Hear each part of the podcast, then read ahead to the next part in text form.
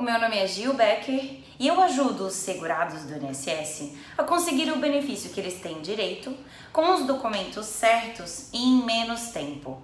Hoje nós falaremos sobre o pedágio e a idade do texto base da reforma do Bolsonaro.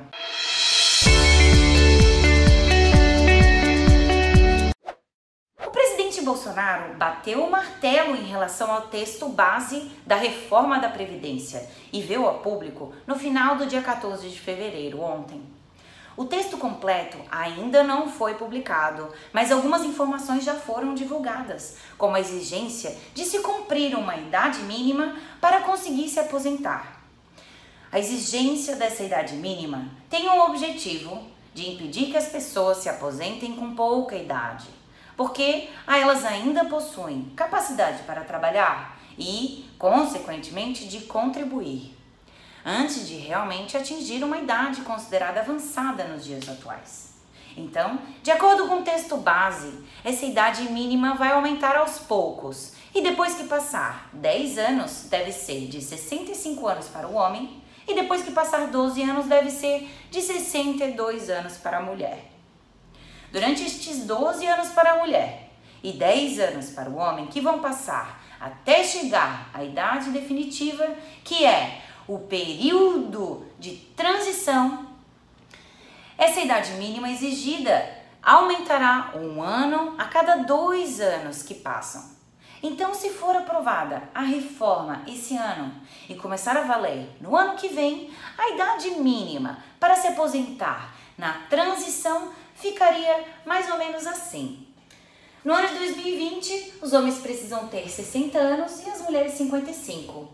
No ano de 2022, 61 anos para os homens e 56 para as mulheres. No ano de 2024, 62 anos para as mulheres e 57 anos para os homens. No ano de 2026, 63 anos para os homens e 58 anos para as mulheres. E assim por diante, como a gente coloca aqui na tabela. Se pedir aposentadoria durante o período de transição, o segurado precisará também completar um pedágio de 30% sobre o tempo que faltaria para se aposentar pelas regras atuais. Na regra de hoje, para se aposentar por tempo de contribuição, o homem precisa completar 35 anos de contribuição. Então, por exemplo, um segurado que possui hoje 33 anos de contribuição quando a reforma passar a valer, faltariam dois anos para ele se aposentar. Nesse caso, o segurado precisaria completar um pedágio de 30% sobre esses dois anos que faltavam. E o resultado desse pedágio dá oito meses a mais que o segurado precisa completar.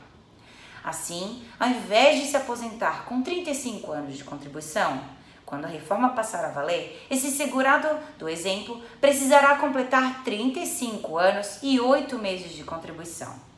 E além de completar este pedágio, para conseguir se aposentar no período de transição, também será exigido do segurado que, na data que pedir aposentadoria, tenha completado a idade mínima conforme a tabela que nós apresentamos.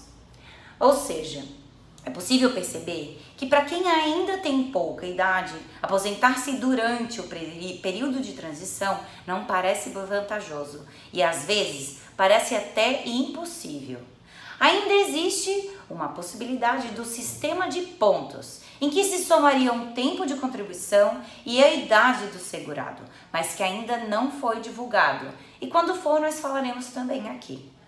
Lembramos também, por fim, que o texto base da reforma previdenciária ainda não é definitivo. Essa regra ainda pode mudar e também não tem data ainda para começar a valer.